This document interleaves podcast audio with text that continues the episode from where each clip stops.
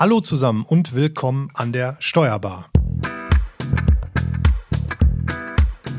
Mein Name ist Marco Hübner und wir möchten heute über das Klimaschutzpaket sprechen. Und die heutige Folge wird präsentiert von der Zeitschrift Die Steuerverangestellten, eure Zeitschrift für berufliche Bildung. In der aktuellen Ausgabe findet ihr einen Beitrag zum Thema Klimaschutzprogramm 2030 im Steuerrecht. Damit seid ihr bestens informiert und auf dem aktuellen Stand. Okay, zurück zum Thema Klimaschutz. Ja, wir möchten heute euch ein paar Insider-Informationen geben. Deswegen haben wir insgesamt drei Interviews geführt. Ähm, ja, doch vorweg vielleicht einmal kurz zur Allgemeineinordnung. Äh, wie ihr vielleicht schon bei unserem letzten, bei unserer letzten Folge und auch bei unserem anderen Podcast, der Lernbar, das ist ja unser Bildungspodcast, wie ihr da vielleicht bemerkt habt, ähm, haben wir unser Konzept ein wenig der aktuellen Situation angepasst. Wir folgen natürlich auch im Podcast dem allgemeinen Kontaktverbot und weichen daher von unserem ursprünglichen Konzept, nämlich der Gesprächsrunde ab und führen momentan verstärkt Interviews aus der Ferne, also möglichst ohne großes Ansteckungsrisiko. Natürlich werden wir, sobald wir alle die spezielle Situation hier überwunden haben, dann auch wieder zu unserem alten Format der lockeren Gesprächsrunde zurückkehren. Ja, deswegen auch heute wieder die etwas besondere Situation. Mit mir am Start und gut zwei Meter von mir entfernt sitzt meine Kollegin Franziska Boyon. Und diesmal auch wieder aus dem Homeoffice zugeschaltet ist der Kollege Frank Hüsken. Hallo, ihr beiden. Hallo. Hallo, Marco. So, Franzi, nun erstmal zu dir. Ähm, bring uns doch einmal generell ins Thema Klimaschutz. Worum geht es denn jetzt genau? Genau, also wir haben uns mit den äh, steuerlichen Auswirkungen des Klimaschutzpakets unter anderem äh, beschäftigt. Das ist so ein bisschen Ziel der Folge. Und auch ähm, zum Paket im Allgemeinen, die Maßnahmen äh, beleuchtet. Und das Thema ist ja sehr breit gefächert und ähm, es könnten jetzt viele einzelne Aspekte behandelt werden, aber wir haben uns dafür einen Teilbereich entschieden. Äh, in einer unserer letzten Folgen ging es ja um E-Mobilität und diesmal sprechen wir mit unseren Interviewgästen über den Kohleausstieg und das Gesetz dazu. Das wurde im Januar dieses Jahres verabschiedet und sieht einen Fahrplan bis 2038 vor. Und bis dahin soll dann auch das letzte Kohlekraftwerk vom Netz gehen. Genau, dazu habt ihr ja dann auch diese Interviews geführt. Ähm, da hören wir gleich dann ja rein. Aber um unsere Hörer vielleicht zuerst einmal generell abzuholen, sagt doch nochmal in ein paar Worten oder ein paar Worte zu den Maßnahmen, also des Gesamtpakets. Worum geht es denn jetzt genau? Ja, gerne. Wie gesagt, das sind, äh, ist sehr vielfältig, aber um so ein paar anzureißen, unter anderem gehört eine CO2-Bepreisung im Verkehr und auch bei Gebäuden dazu. Positiv für den Endkunden kann man zum Beispiel ähm, nennen, dass Bahnfahren günstiger werden soll. Die Deutsche Bahn will Einsparungen bei der Mehrwertsteuer in Höhe von bis zu 10 Prozent voll an die Reisenden wieder weitergeben. Und auch der Kauf eines E-Autos soll sich künftig mehr lohnen. Da haben wir ja, wie gesagt, in der vorherigen Folge schon mal drüber gesprochen. Mhm. Und es äh, soll auch eine Austauschprämie zum Beispiel für Heizungen geben. Wer seine alte Heizung durch ein klimafreundliches Modell eintauscht, kann mit einer Übernahme von bis zu 40 Prozent der Kosten rechnen. Ja, und einen großen Teil des Pakets macht eben auch das Thema Ökostrom aus. Okay, da sind wir dann beim Thema. Ähm, dann sag mal, mit wem hast du denn jetzt genau gesprochen? Genau, also wie man sich da denken kann, gehen die Meinungen äh, sehr weit auseinander. Wir haben ja äh, mehrere Interviews geführt. Ich habe mit Lisa Göldner gesprochen. Sie ist Kampagnerin für Klima und Energie bei Greenpeace Deutschland. Sie beschäftigt sich mit dem Thema Kohleausstieg und ich habe sie gefragt, wie sie die neuen Maßnahmen beurteilt und was sie von den Entschädigungszahlungen an die großen Energiekonzerne hält. Außerdem haben wir darüber gesprochen, wie sie sich eine sichere Stromversorgung für die Zukunft vorstellt.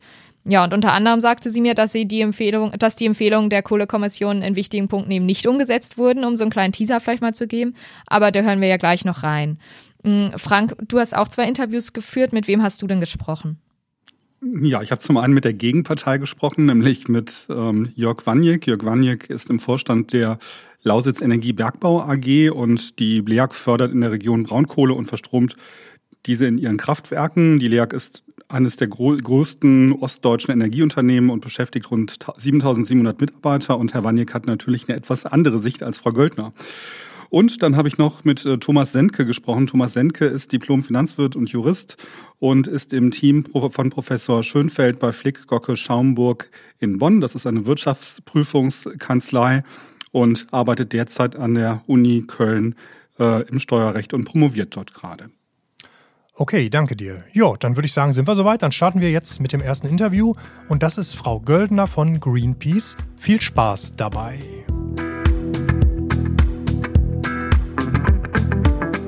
Ich spreche heute mit Lisa Göldner von Greenpeace Deutschland und bei uns geht es jetzt um das Thema ähm, Klimaschutzpaket aus dem letzten Jahr und im Speziellen um den Kohleausstieg bzw. das Kohleausstiegsgesetz, das ja in diesem Jahr noch auf den Weg gebracht werden soll. Ähm, Frau Goldner, hallo erstmal. Ja, hallo, guten Tag. Guten Tag. Ähm, meine erste Frage an Sie wäre jetzt, wie zufrieden sind Sie denn so mit dem Fahrplan zum Kohleausstieg, der in diesem Jahr vorgestellt wurde? Ja, es wird Sie sicher nicht überraschen, dass ich mhm. unzufrieden bin mit dem ja. Kohleausstieg, wie er jetzt beschlossen wurde. Und das hat im Wesentlichen zwei Gründe. Das eine ist, dass bei diesem Kohleausstieg der Klimaschutz auf der Strecke geblieben ist. Der Einstieg in den Ausstieg aus der Kohle ist zu langsam und der Ausstieg dauert insgesamt zu lang. Und der zweite Grund ist, dass die Bundesregierung ihr Wort gebrochen hat. Greenpeace war ja Teil der Kohlekommission und hat dort mhm. gemeinsam mit Gewerkschaften, mit Industrieverbänden, mit der Wissenschaft einen Fahrplan für den Kohleausstieg in Deutschland erarbeitet. Und der Kohleausstieg, der jetzt von der Bundesregierung beschlossen wurde ähm, und in ein Kohleausstiegsgesetz gegossen wird, bricht in wesentlichen Teilen mit dem Kompromiss, den diese Kommission erarbeitet hat. Also würden Sie schon sagen, so bis 2038 ist es einfach ein viel zu langer Zeitraum und selbst wenn das jetzt schon drei Jahre früher kommt, ist das trotzdem so ein Schlag ins Gesicht ähm, in, im Vergleich zu dem, was im Vorhinein erarbeitet wurde.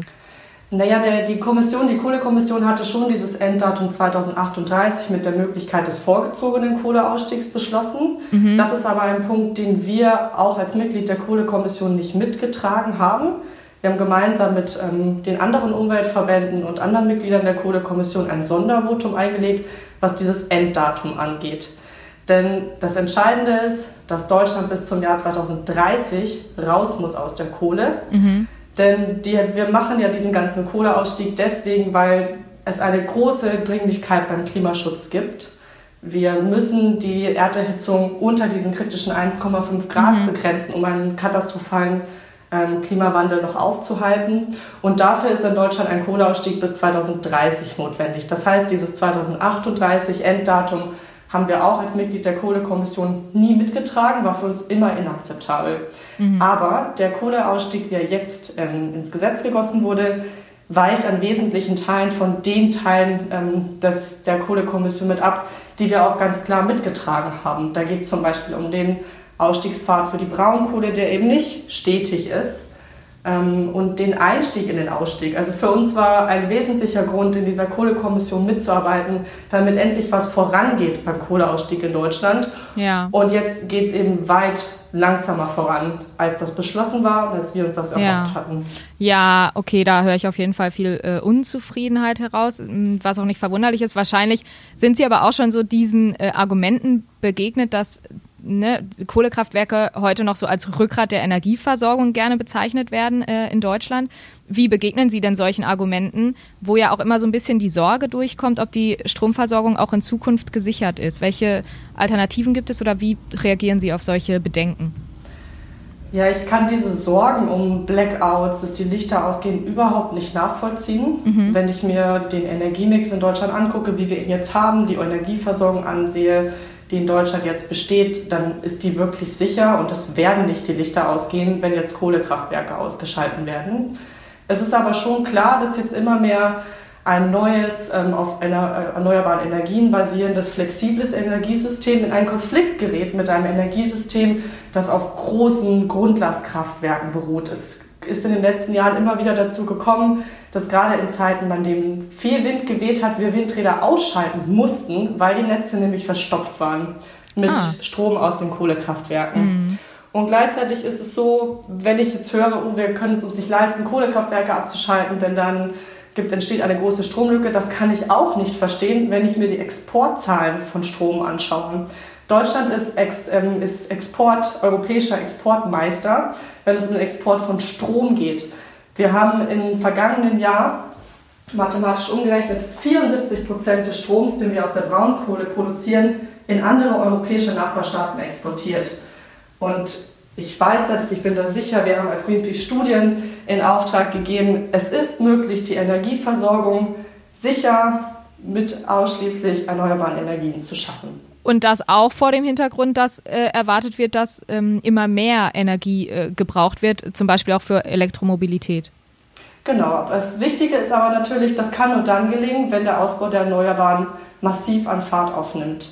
Okay. Und das beobachte ich genauso mit Sorge, wie ich jetzt den Kohleausstieg mit Sorge betrachte, ähm, dass da die Bundesregierung aktuell nicht genug tut. Es ist wirklich Minister Altmaier, Wirtschaftsminister Altmaier, der massiv auf der Bremse steht beim Ausbau der erneuerbaren Energien. Wir können die Energieversorgung komplett mit Erneuerbaren ähm, äh, decken. Ähm, aber dafür müssen wir natürlich massiv ausbauen. Und da kommt eine ganze Menge noch auf uns zu. Also um zu 100% erneuerbare Energie zu kommen, nur um Beispiel zu nennen, müssten wir eigentlich die Solarkapazität, die wir heute schon haben, vervierfachen. Ja. Das heißt, hier muss wirklich massiv investiert werden. Hier müssen Hürden abgebaut werden, die jetzt noch bestehen, damit wir auch diese Energieversorgung mit 100% erneuerbaren Energien auch erreichen können. Ja, okay, Sie plädieren also auf jeden Fall für einen schnelleren Ausbau von erneuerbaren Energien. Mm, mm, ein anderes Thema, was jetzt auch viel in den Medien äh, durchkam, wie sehen Sie denn diese hohen Entschädigungszahlungen an ähm, ja, die Energiekonzerne oder auch die betroffenen Regionen? und vor allem auch die Beschäftigten in den äh, Kraftwerken, also das würde mich vor allem interessieren, reicht Ihrer Meinung das Geld jetzt auch aus, vor allem für diejenigen, die jetzt Sorge haben, ihren Job zu verlieren? Ja, es sind ja, es ist ja ein teurer Kohleausstieg. Also Deutschland mhm. erkauft sich den, teurer, ja. ähm, den Kohleausstieg. Ich denke aber, wenn es darum geht, um die ähm, Zahlungen an die betroffenen Regionen, und ähm, das ist ja ähm, ein ganzer Batzen Geld, das sind 40 Milliarden Euro, die an Strukturhilfen an die Region gezahlt werden sollen, in denen, der, in denen die Kraftwerke betrieben werden und die Tagebau betrieben werden. Und es sind nochmal 4,8 Milliarden die an Unterstützung für ältere Beschäftigte ausgezahlt werden sollen, ähm, um eine Vorruhestandsregelung zu ermöglichen. Und ich finde, dieses Geld, das ist genau richtig. Denn mhm. das ist auch unsere gesellschaftliche Verantwortung, solche großen Transformationsprozesse sozial gerecht zu gestalten. Also dass uns, das, das muss uns der Kohleausstieg auch wert sein, die Menschen mitzunehmen und soziale Härten abzufedern. Ein sozialverträglicher Kohleausstieg ähm, ist notwendig. Mhm. Was ich natürlich ähm, schwierig sehe, das sind die 4,3 Milliarden, die an Entschädigungssummen an die Energiekonzerne ausgezahlt werden sollen. Das ist nun mal jetzt eine Vereinbarung der Kohlekommission. Das möchte ich auch gar nicht grundsätzlich in Frage stellen. Ich sehe aber da schon mit Sorge, dass da viel Geld ausgeschüttet wird an Konzerne, die einfach den, den Absprung in die Zukunftstechnologien, in die erneuerbaren Energien nicht geschafft haben und wenn ich dann gleichzeitig höre, dass beispielsweise die LEAG, die ähm, Lausitzer Energieagentur, ja. äh, AG, nicht Agentur, die Lausitzer Energieagentur, äh, denen ja 1,75 Milliarden Euro versprochen wurden, wenn sich jetzt hier herausstellt, dass sie diese Entschädigungssummen eigentlich ohne Gegenleistung bekommen, denn sie bekommen diese Entschädigung ähm, für einen Kohleausstieg oder für Abschaltstermine, die sie ohnehin schon geplant hatten, also Geld ohne Gegenleistung, dann finde ich das schon sehr verwunderlich. Und dann finde ich es auch angebracht, dass dort ähm, der Bundestag nochmal genauer hinschauen möchte, ob diese Entschädigungssummen auch angebracht sind. Mhm. Mhm. Das Klimapaket soll ja erst im kommenden Jahr wirklich wirksam werden. Ähm, meine letzte Frage wäre noch, äh, aus Ihrer Sicht ist 2020 jetzt verloren oder was wären wichtige Schritte, die man noch in diesem Jahr unternehmen kann? Was würden Sie sich jetzt wünschen oder was, was sind so die größten Baustellen noch in diesem Jahr? Naja, was ich mir für dieses Jahr wünsche, ist natürlich, dass dieses Kohleausstiegsgesetz auf den Weg gebracht wird. Auch wenn es seine wirklich große, große Schwachstellen hat, ist es auch gut, dass der Kohleausstieg in Deutschland endlich startet. Ich hoffe, dass jetzt entlang des äh, parlamentarischen Prozesses noch wesentliche Veränderungen an dem Gesetz möglich sind. Mhm. Ansonsten weite Teile des Klimaschutzprogramms 2030 sind schon auf den Weg gebracht worden. Aber wenn man sich die ganzen Anstrengungen der Bundesregierung im vergangenen Jahr ansieht, dann sind sie auch gerade deswegen so eigenartig und so also für mich schwer zu verstehen, weil sich die Bundesregierung damit abmüht, Klimaschutzziele einzuhalten, die eigentlich schon veraltet sind. Das Jahr 2020 ist das Jahr, in dem sämtliche Staaten der Erde ihre Versprechen beim Klimaschutz nachschärfen müssen. Mhm. Denn alles, was die Staatengemeinschaft bislang bereit ist zu tun, reicht nicht aus um die Ziele des Pariser Klimaabkommens auch tatsächlich einzuhalten. Deswegen ist das Jahr 2020 ganz, ganz wesentlich beim Klimaschutz. Deutschland kommt da wieder mal eine Schlüsselrolle zu, denn wir haben die EU-Ratspräsidentschaft in der zweiten Jahreshälfte. Es fällt in die Verantwortung von Kanzlerin Merkel dafür zu sorgen, dass die Europäische Union ein neues Klimaschutzziel für das Jahr 2030 vorlegt. Und dass das gelingt, das ist unser großes Ziel als Greenpeace in diesem Jahr. Ja, schön. Vielen Dank für das äh, deutliche Statement und auch äh, für das Gespräch mm, im Gesamten und die Zeit, die Sie sich genommen haben. Und dann ähm, ja, wünsche ich Ihnen noch einen schönen Tag und vielleicht bis zum nächsten Mal. Ja, vielen Dank. Auf Wiedersehen. Ja. Tschüss. So, das war jetzt Frau Göldner von Greenpeace. Ja, die Sicht der Energieversorger, die ist natürlich eine etwas andere als die von Greenpeace. Und was Herr Wanjek von der LEAG zu dem Thema zu sagen hat, das hören wir jetzt in Interview Nummer zwei. Ich bin jetzt gleich verbunden mit Jörg Wanjek. Jörg Wanjek verantwortet seit dem 1. August 2019 im gemeinsamen Vorstand der Lausitz Energie Bergbau AG und der Lausitz Energie Kraftwerke AG LEAG das Personalressort. Die LEAG fördert in der Region Braunkohle und verstromt diese in ihren Kraftwerken. Und zur kurzen Orientierung, die LEAG ist das größte ostdeutsche Energieunternehmen und beschäftigt rund 7700 Mitarbeiter und sie ist damit einer der größten privatwirtschaftlichen Arbeitgeber der Region. Sitz der LEAG ist Cottbus in Brandenburg. Guten Tag, Herr Waniek. Schönen guten Tag.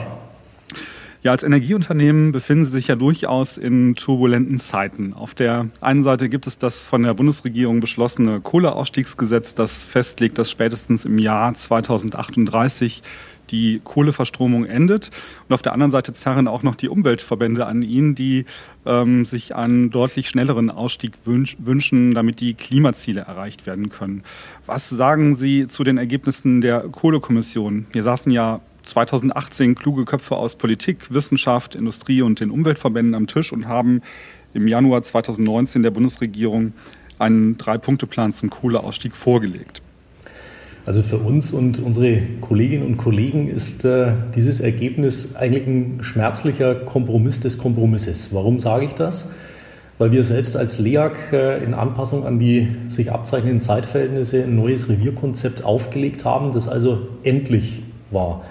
Äh, wir hätten also die Kohlevorräte, die wir haben, gern planmäßig verstromt. Äh, das hätte nach unseren Berechnungen bis in die 40er Jahre gereicht und das war für uns mhm. schon ein Kompromiss. Und äh, dann kam die äh, Kommission für Wachstum, Struktur und Beschäftigung, äh, die ja ganz andere Ziele eigentlich hatte, vom Namen her, als ein rein Kohleausstieg und mhm. beschleunigt das nochmal. Und das ist für uns etwas, was wir im Unternehmen erstmal vermitteln müssen, dass das was wir als Kompromiss schon begriffen haben, nochmal in einen Kompromiss überführt wird und der muss akzeptiert werden. Und äh, da war es, glaube ich, schon wichtig, dass alle Beteiligten an einem Tisch saßen, dass möglichst viele Interessen dort gebündelt wurden. Äh, denn nur so kann man das in einer Region wie der Lausitz, ähm, ich sag mal, vermitteln. Ich will einfach mal kurz die, die Größenordnungen nennen.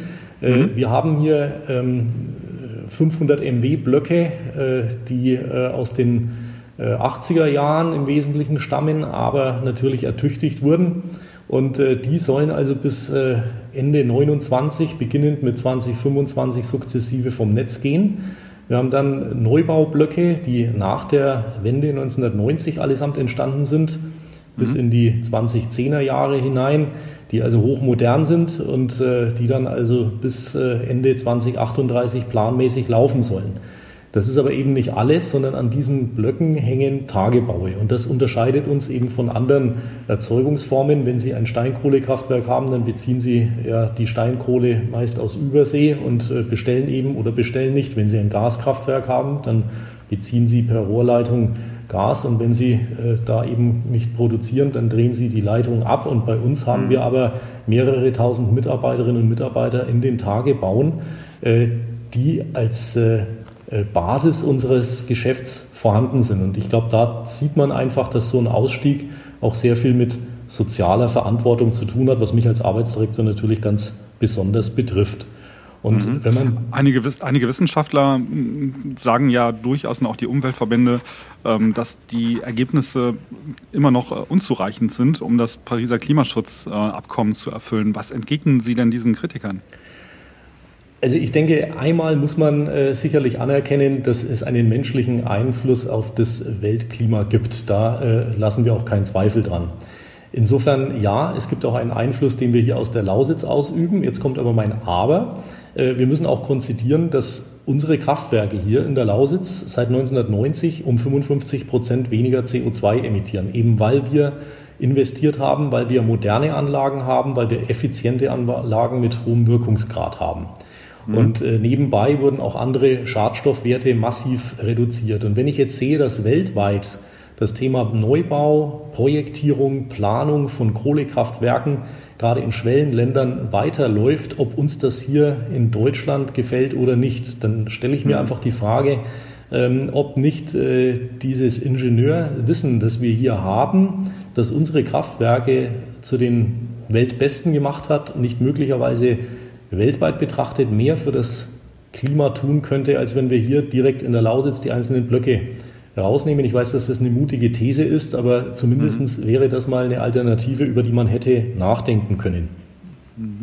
Haben Sie denn eine Alternative für Ihr Geschäftsmodell? Ich meine, Sie machen ja eigentlich äh, fast nur äh, oder hauptsächlich Kohleförderung. Was passiert denn nach 2038? Löst sich das Geschäftsmodell der LEAG dann in, in, in Luft auf? Womit verdienen Sie künftig Geld? Mhm. Also ich denke, da legen Sie den Finger in die Wunde. Ich habe äh, in meinem Personalbereich so drei Stichworte, die lauten Abbau, Aufbau und Umbau. Und genau das wird mhm. unser Unternehmen kennzeichnen. Wir werden ohne das Kerngeschäft zu vernachlässigen. Denn das muss man immer wieder sagen, äh, wir leisten ja hier einen, einen wichtigen Beitrag zur Energieversorgung der viertgrößten Volkswirtschaft der Welt. Irgendwoher muss der Strom kommen, wenn der Wind nicht weht mhm. und die Sonne nicht scheint. Und mhm. dann sind wir da. Und zwar in einer Flexibilität, die ähm, äh, deutlich größer ist als doch vor zehn Jahren. Da hat sich technisch vieles getan an unseren Kraftwerken. Aber natürlich ist uns klar, dass 2038 da eine eine Deadline besteht und wir fangen jetzt bereits an, in neue Geschäftsfelder zu investieren und Neues aufzubauen. Äh, das ist allerdings ein langfristiger Prozess, der, und da muss man auch ehrlich sein, äh, deutlich weniger Arbeitsplätze am Ende voraussichtlich äh, bereitstellen wird, als das jetzt der Fall ist. Wir haben jetzt 7700 Mitarbeiter und äh, für 7700 Mitarbeiter neue Industriearbeitsplätze in der Lausitz zu schaffen, das ist schon eine gewaltige Anstrengung. Das erfordert eben auch Mithilfe der öffentlichen Hand das erfordert aber auch Mut, das erfordert kluge Entscheidungen und äh, das erfordert auch Geschäftsfelder, mit denen man was bewegen kann. Wir haben hier schon sehr viel, was viele nicht mhm. wissen. Wir haben einen eigenen Eisenbahnbetrieb, der mhm. Äh, natürlich den internen Transport sicherstellt, aber warum nicht auch hier Schritte gehen, um diesen Eisenbahnbetrieb auch für den deutschen Güterverkehr nutzbar zu machen? Wir haben dort Erfahrung in der Wartung von Lokomotiven und Wagenparks. Auch das sind Dinge, wo unsere Hauptwerkstatt jetzt schon äh, erfolgreich an den Drittmarkt geht. Das heißt also, diese Verbindung zwischen Energiewirtschaft und anderen Industriezweigen, die muss ausgebaut werden. Da müssen wir auch äh, und das ist für uns auch ein Neuland mit Joint Ventures arbeiten, wo wir letztlich auch mit Partnern gemeinsam äh, versuchen, hier in der Lausitz Geschäftsfelder zu entwickeln. Mhm. Also mein, mein Laienverständnis würde jetzt direkt sagen, wieso investieren Sie nicht in regenerative Energien und in Solarkraft und in Windanlagen? Auch das werden wir tun, das tun wir auch schon. Ähm, aber jetzt äh, muss man wieder sagen, Sie reden mit dem Arbeitsdirektor. Und äh, ich äh, komme aus einer Branche, die äh, gerade im Bergbau sehr personalintensiv ist. Und da ist natürlich auch ein Stück weit der Fokus drauf gelegt, wie kann ich hier in der Lausitz äh, in einer strukturschwachen Region Beschäftigung sichern, möglichst auch zu ordentlichen Tariflöhnen, das muss man ja auch immer sagen. Und mhm. äh, wenn Sie jetzt einen Solarpark vor Augen haben, sicher muss der installiert werden. Da ist auch ein bisschen Wartungsaufwand, aber das ist natürlich nicht vergleichbar mit dem äh, Geschäftsfeld, aus dem wir kommen. Aber äh, mhm. Ihre Frage war ja, warum gehen wir nicht in regenerative? Das machen wir, sind wir jetzt schon dabei und ich denke, dass wir da auch mit äh, dem Know-how, das wir mitbringen, äh, eine gute Rolle spielen werden. Mhm. Sie bilden ja aktuell rund 600 junge Menschen aus, wenn ich das richtig ähm, gelesen habe, und sind damit vermutlich auch einer der größten Ausbildungsbetriebe der Region. Welche Perspektive haben diese jungen Menschen denn ähm, nach dem Kohleausstieg? Also für uns ist ganz wichtig, dass wir den jungen Menschen äh, in der Tat hier in der Lausitz vor Ort eine Perspektive bieten. Äh, wir hatten äh, gerade nach der Wende lange Zeit ähm, eine Situation in Ostdeutschland, dass die Betriebe zwar ausgebildet haben, dass aber die jungen Menschen nach der Ausbildung dann äh, die Region verlassen haben. Und das wollen wir äh, verhindern. Deswegen bilden wir in Ausbildungsberufen aus, die auch in anderen Branchen nutzbar sind. Ich nehme zum Beispiel mal den Mechatroniker, wer bei uns als anerkannt hochwertigen Ausbildungsbetrieb Mechatroniker gelernt hat, der kann damit seine berufliche Zukunft auch in anderen Branchen finden. Aber äh, wir werden auch versuchen, ähm, gerade für diese lange Frist des Kohleausstiegs auch Partnerschaften zu finden. Äh, wenn wir sehen, äh, dass sich neue Geschäftsfelder mit anderen Industriezweigen hier in der Lausitz entwickeln, dann können mhm. wir da natürlich auch ein Angebot machen und können sagen, wir wissen sehr genau, weil das ja in diesem Ausstiegsplan vorgegeben ist, wann unsere Anlagen außer Betrieb gehen und wann da perspektivisch auch junge Menschen ähm, für den Arbeitsmarkt zur Verfügung stehen. Und da kann man auch im Vorfeld äh, schon Schritte gehen mit Qualifikation, mit äh, sachgerechter Weiterbildung, sodass da also wirklich ähm, äh, saubere Erwerbsbiografien auch abgezeichnet werden können. Und ich glaube, dass da auch eine immense Chance für die jungen Leute hier besteht. Ja, dann wünschen wir Ihnen viel Glück und hoffen, dass das alles so, so weit funktioniert. Wo sehen Sie sich denn ab 2038? Wie sieht Ihr Arbeitsalltag 2038 aus? Also ich hoffe, dass ich bis 2038 noch erfolgreich an diesem Strukturwandel hier mitwirken kann, dass ich da meinen mhm. Beitrag dazu leisten kann. Und wenn ich jetzt mein persönliches Alter sehe, dann glaube ich, äh, habe ich das dann auch verdient, dann äh, ein bisschen kürzer zu treten, 2038. Aber wir werden sehen, was die Zeit bis dahin bringt. Genau, und bis dahin noch die Weichen richtig stellen, damit dann alles ähm, läuft und die Struktur, Strukturen funktionieren. Super, vielen Dank, Herr Waniek. Ähm, vielen Dank für Ihre Einschätzung. Und ähm, ja, machen Sie es gut und ich drücke die Daumen, dass das alles so klappt, wie Sie sich das vorstellen. Sehr gerne. Herzlichen Dank für die guten Wünsche und herzliches Glück auf. Gerne. Bis dann. Tschüss. Tschüss. Ja, das war das Interview mit Herrn Waniek von der LEAG. Und nun schauen wir mal auf die ähm, steuerlichen Aspekte und hören in das Interview mit Thomas Sendke. Wir haben jetzt Thomas Sendke in der Leitung. Herr Sendke ist Diplom-Finanzwirt und Jurist im Team von Professor Schönfeld bei Flick Gocke Schaumburg in Bonn. Und er promoviert gerade an der Universität zu Köln im Steuerrecht. Guten Tag, Herr Sendke. Ja, guten Tag, Herr Hüsken. Vielen Dank für die Einladung. Sehr gerne. Mich würde mal interessieren, ob aus Ihrer Sicht Lenkungssteuern wirklich ein effektives und angemessenes Mittel für den Umgang mit dem Klimaschutz sind. Ja, das ist ja in der Tat eine Frage, die viel diskutiert wird und meine klare Antwort darauf wäre ja.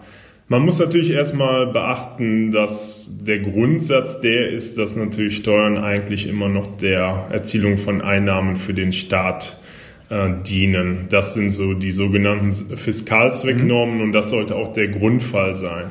Allerdings ist es schon lange nicht mehr so, dass das der einzige Zweck ist, sondern, und das sieht das Gesetz eben genauso vor, ist es so, dass die ähm, steuerrechtlichen Normen auch multi- oder doppelfunktional zumindest mhm. sein können. Dann sprechen wir von sogenannten Sozialzwecknormen und das ist im Übrigen auch gar nichts Neues, wenn man sich das mal überlegt. Das gibt es nicht nur in der Umwelt, sondern auch in der Wirtschafts-, Sozial- mhm. oder Kulturpolitik. Wenn wir mal an die Alkoholsteuern denken, an die Tabaksteuer, Hundesteuer. Mhm. Das sind letztendlich alles äh, Steuern, wo ich sagen würde, die haben auch ein gewisses Lenkungselement.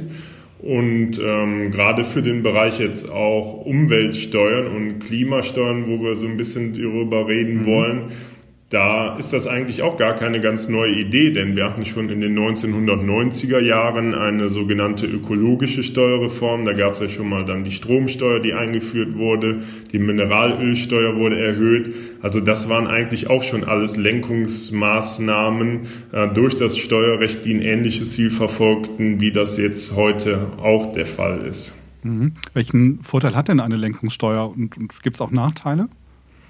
Das auf jeden Fall. Also der Vorteil für mich wäre in erster Linie darin zu sehen, dass man sich ja überlegen muss, auch von staatlicher Seite, was kann ich eigentlich machen bei so einer wirklich globalen, großen Herausforderung wie jetzt dem Klimawandel. So, da könnte man natürlich auch Freiwilligkeit setzen und so eine Art freiwillige Selbstverpflichtung für die äh, Personen oder Unternehmen einführen, aber das hat in den letzten Jahren auch seltenst mhm. zu dem gewünschten Erfolg geführt. Die andere Seite wäre ja dann, dass man wirklich dann Verbote einführt. Das ist aber zugleich immer sehr eingriffsintensiv. Und deswegen bin ich der Meinung, dass gerade das Steuerrecht da als Lenkungsinstrument eigentlich einen guten Mittelweg äh, bietet. Denn äh, letztendlich bleibt den einzelnen äh, Steuerpflichtigen immer noch die Möglichkeit, ihr Verhalten entsprechend auszurichten, ohne mhm. dass ich direkt jetzt Verbote oder was äh, einführen muss.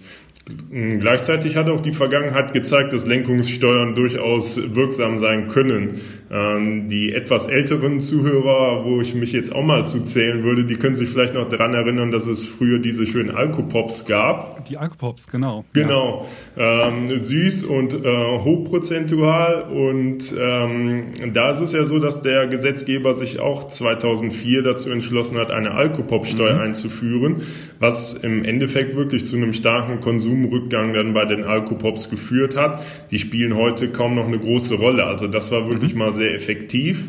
Dementsprechend würde ich aber auch immer sagen, okay, Lenkungssteuern sollte man dann im Nachgang, wenn die eingeführt worden sind, auch immer mal überprüfen, mhm. wie wirksam sind die eigentlich gewesen. Wenn das Lenkungsziel gar nicht erreicht wird, dann sollten die auch konsequenterweise wieder abgeschafft werden. Und was gibt es auch Nachteile?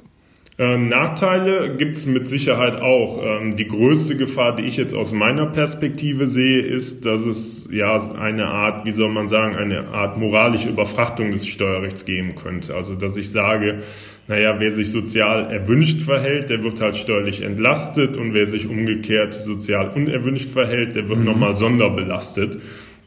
Es ist natürlich immer eine gewisse Gefahr, ob das so von der Gesellschaft mitgetragen wird, weil wenn das dann wirklich ähm, ja als wirklich starker Eingriff dann äh, gewertet wird und gar nicht von einem gesellschaftlichen Konsens getragen wird, dann kann das im Ergebnis auch äh, kontraproduktiv sein. Ähm, und mhm. das andere, was halt immer entgegengehalten wird, ist die Verkomplizierung des Steuerrechts. Aber das ist meines Erachtens nicht nur auf die Lenkungssteuern zurückzuführen, insbesondere dann nicht, wenn wir wie hier wirklich hochrangige Gemeinwohlziele haben. Und da würde ich jetzt den Umwelt- und Klimaschutz mal dazu zählen, sondern das ist dann einfach eine Frage, wie ich das konkret im Gesetz umsetze. Gefährlicher finde ich da, wenn immer nur irgendwelche Individual- oder Gruppeninteressen äh, im Steuerrecht Ausdruck finden. Ähm, ja. Die ähm, ja, die Umsetzung des Klimaschutzprogramms im Steuerrecht, das klingt ja so ein bisschen nach Zuckerbrot und Peitsche. Ne? Auf der einen Seite gibt es staatliche Förderungen, auf der anderen Seite gibt es steuerliche Entlastungen. Absolut. Ähm, mhm. Wie kann man das genau eingruppieren? Was, was gibt es da für Regeln? Genau, also würde ich absolut zustimmen und deswegen bietet sich, wenn man das ein bisschen systematisieren will, auch an, dass man einmal guckt, okay, was gibt's da eigentlich für steuerliche Vergünstigungen und was gibt's da für mhm. steuerliche Belastungen. Zu den Vergünstigungen, ähm, gerade das, was jetzt wahrscheinlich auch den Otto-Normalverbraucher interessieren könnte, da wären an erster Stelle die energetischen Sanierungsmaßnahmen mhm. an selbstgenutzten Wohngebäuden zu nennen. Ähm, wenn ich daran denke, wenn ich jetzt ein eigenes, klassischerweise ein Familienhaus oder was habe, das schon älter als zehn Jahre ist, und ähm, ich bin der Meinung, da müsste ich jetzt vielleicht doch nochmal irgendwelche Erneuerungsmaßnahmen treffen, wie Wärmedämmung, mhm. neue Fenster einbauen, vielleicht sogar eine ganz neue Heizungsanlage. Ähm, dann sind das klassische Maßnahmen, die jetzt durch das Einkommenssteuergesetz gefördert werden. Und das, denke ich, ist auch eine sinnvolle Maßnahme, wenn man sich überlegt, dass ungefähr 40 Prozent des Energieverbrauchs und immerhin auch ein Drittel der CO2-Emissionen auf den Gebäudesektor entfallen. Es gibt aber noch weitere Maßnahmen. Ich glaube, in den Medien ist auch ähm, ja mhm. relativ viel ähm, Beachtung geschenkt worden der Senkung der Umsatzsteuer für Fernreisen mit der Bahn. Das ist ja auch schon in Kraft getreten, ist auch weitergegeben worden an die Kunden. Mhm. Also die Ticketpreise sind zum Teil schon gesunken. Ob das ausreicht, wird sich zeigen, aber es ist, denke ich, ein richtiger Schritt in die Richtung. Äh, oder in die richtige Richtung. Allerdings ähm, kann man sich natürlich auch fragen, okay, wieso gilt das eigentlich nicht auch für vergleichbare andere Verkehrsmittel, wie zum Beispiel Fernbusse, die ja in einer gewissen Konkurrenz auch zu den Bahnunternehmen stehen. Aber wenn man sich die Emissionswerte anguckt, dann sind die eigentlich relativ vergleichbar. Also wieso man da nicht mhm, auch für für Chancengleichheit Genau, sorgen, wieso ne? man da jetzt nicht auch unter unionsrechtlichen Gesichtspunkten vielleicht sogar dann auch die Fernbusse mit aufgenommen hat, das weiß ich nicht, da muss der Gesetzgeber vielleicht nochmal nachbessern. Mhm. Ähm, letzte Maßnahme wäre halt, oder die auch zu sehen ist in dem Kontext, wäre die Förderung des Umstiegs auf Elektrofahrzeuge. Mhm. Da hatten Sie sich auch ausgiebig schon mal im letzten Podcast drüber unterhalten. Aber das wäre auch so eine klassische Förderung, die da drunter fällt. Das sind jetzt die steuerlichen Vergünstigungen. Ähm, kommen wir mal zu den steuerlichen Belastungen. Was haben wir denn da, ähm, was haben wir denn da auf der, ähm, auf der, auf der, auf dem Papier stehen? Genau, das wäre zum einen äh, die Erhöhung der Luftverkehrssteuer, mhm. die soll jetzt zum 1. April 2020 dann auch wirklich wirksam werden. Ähm, auch das ist, denke ich, ohne weiteres nachvollziehbar, weil wir wissen alle, wie klimaschädlich Flugreisen sind und dementsprechend soll das mhm. verteuert werden. Ähm, ich habe mir das aber mal angeguckt, wenn man jetzt mal vergleicht, zum Beispiel bei einem innereuropäischen Flug soll dann die Steuer äh, von 7,50 Euro pro Fluggast auf 13,03 Euro steigen. Also das ist zwar für sich gesehen schon eine ordentliche Erhöhung, aber wenn man das ins Verhältnis setzt, ob das wirklich dazu führt, dass dann weniger geflogen und mehr mit der Bahn gefahren wird, da würde ich mal ein Fragezeichen hintermachen. Ja, das ist dann wahrscheinlich auch dann eher noch die äh, persönliche ähm, moralische Vorstellung, ob man es macht oder ob man ökologisch denkt oder nicht. Ne? Aber wenn man einigermaßen Absolut, ökologisch ja. denkt, dann steigt man halt auch seltener in den Flieger. Genau, also die wenig, also die Verteuerung, die jetzt eingetreten ist, die wird wahrscheinlich kaum jemanden davon abhalten, der mhm. wirklich fliegen will. Ähm, die andere steuerliche Belastung, ja, da muss man so ein Fragezeichen hintermachen. Das ist nämlich der nationale mhm. Emissionshandel, der jetzt zur CO2-Bepreisung eingeführt wurde. Das ist für sich gesehen meines Erachtens gar keine steuerliche Regelung als solche, sondern man hat sich ja gerade gegen eine CO2-Steuer ähm, entschieden. Allerdings geht das von der Wirkungsweise natürlich in eine ähnliche Richtung und betrifft jetzt die Bereiche Wärme und mhm. Verkehr, also gerade sowas wie Heizen, Autofahren und so weiter, ähm, die gerade in diesem europäischen Emissionshandelssystem, was wir ja schon ein bisschen länger haben, noch nicht existierten. Und da soll es halt ja diesen Festpreis für eine Tonne CO2 geben. Jetzt mit 25 Euro wird der angefangen und dann wird man, wird der dann kontinuierlich steigen. Das ist wie gesagt gar keine steuerrechtliche Maßnahme. Man muss das aber einfach in dem Kontext sehen, mhm. ähm, mit der Anhebung der Entfernungspauschale, auf die wir jetzt ja vielleicht noch zu sprechen kommen ähm, die ist ja auch immer viel mhm. diskutiert worden und ist ja an sich, muss man sich da ja eigentlich fragen, okay, was hat das denn jetzt mit Klimaschutz zu tun? Weil wenn ich mir überlege, okay, die Entfernungspauschale hebe ich jetzt ab dem 21. Kilometer an, dann ist das an sich ja erstmal kontraproduktiv fürs Klima. Genau, das klingt erstmal wie, hurra, ihr könnt Auto fahren, weil es gibt mehr Geld. Genau, also ja, im, im Endeffekt ist das so und ähm, deswegen muss man das wirklich im Kontext mit diesem Emissionshandelssystem äh, mhm. sehen, denn dadurch werden natürlich ähm, so ist zumindest die Mutmaßung, dann werden halt auch Kraftstoffe und dergleichen mhm. teurer werden. Und jetzt hat der Gesetzgeber gedacht, okay, jetzt mache ich aber trotzdem wieder einen Schritt zurück, denn was ist das Problem? Okay, gerade im ländlichen Raum und mhm. Deutschland hat nun mal viele Pendler, äh, gibt es ja zum Teil überhaupt keine Alternative, an die ich mich halten könnte. Also wenn ich jetzt auf das Auto angewiesen bin, um zur Arbeit zu kommen, dann müsste ich ja sagen, okay, wenn ich jetzt eine gewisse Lenkungswirkung entfalten will, dann müsste mhm. ich auch alternative Handlungsmaßnahmen ähm, anbieten, wie zum Beispiel, dass der öffentliche Nahverkehr gut ausgebaut ist. Wenn das aber nicht der Fall ist, dann sorgt das natürlich erstmal nur mhm. für sehr viel höhere Kosten, ohne dass der Einzelne sein Verhalten anpassen könnte. Und ähm, da hat der Gesetzgeber, glaube ich, ein bisschen die Sorge gehabt, dass wir dann hier irgendwann okay. auch Proteste haben könnten, wie wir die in Frankreich gesehen haben, die Gelbwesten-Proteste. Und hat gesagt, okay, um das sozialverträglich zu gestalten und die Auswirkungen erst einmal abzufedern, wird erstmal und zwar befristet halt diese Entfernungspauschale erhöht. Mhm.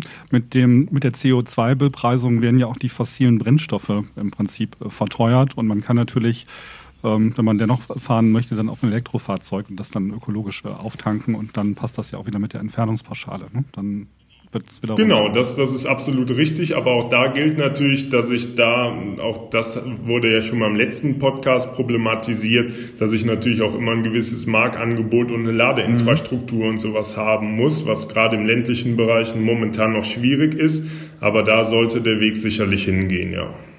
Das wird die Zeit dann irgendwann, irgendwann zeigen. Das klingt aber so, als ob man im Fazit dann doch sagen kann, dass auch das Steuerrecht einen Beitrag zum Klimaschutz leisten kann. Ja, der Meinung bin ich auf jeden Fall. Ich meine, man muss sich mal angucken, wir haben jetzt das Klimaschutzprogramm 2013 der Bundesregierung und auch auf der europäischen Ebene haben wir relativ ambitionierte Ziele mit der Klimaneutralität äh, bis 2050. Mhm. Das bedeutet, man muss sich natürlich jetzt auch fragen, okay, was kann ich alles für Mittel ergreifen, um diese Ziele auch wirklich mal zu erreichen? Das war ja in der Vergangenheit mhm. nicht immer so erfolgreich. Und da denke ich, kann halt das Steuerrecht zumindest ein Baustein sein. Und mehr als dieser Baustein wird es wahrscheinlich im Ergebnis auch nicht sein. Ähm, denn man muss halt immer auch mal darüber nachdenken, okay, letztendlich ergibt das Ganze nur Sinn, wenn ich es noch mit anderen Maßnahmen flankiere. Wir haben gerade darüber gesprochen, ja. wie über den Ausbau des öffentlichen Nahverkehrs und dergleichen. Also das funktioniert wirklich nur, wenn ich das als Baustein eines Gesamtkonzepts sehe. Wie schätzen Sie denn die künftige Entwicklung ein? Werden wir in Kürze dann wieder über weitere Maßnahmen sprechen? Wird das nochmal ausgeweitet? Hm, das ist natürlich immer so ein bisschen ein Blick in die Glaskugel, aber das würde ich in jedem Falle so sehen, denn man muss sich ja einmal angucken, die geänderten politischen Verhältnisse auch.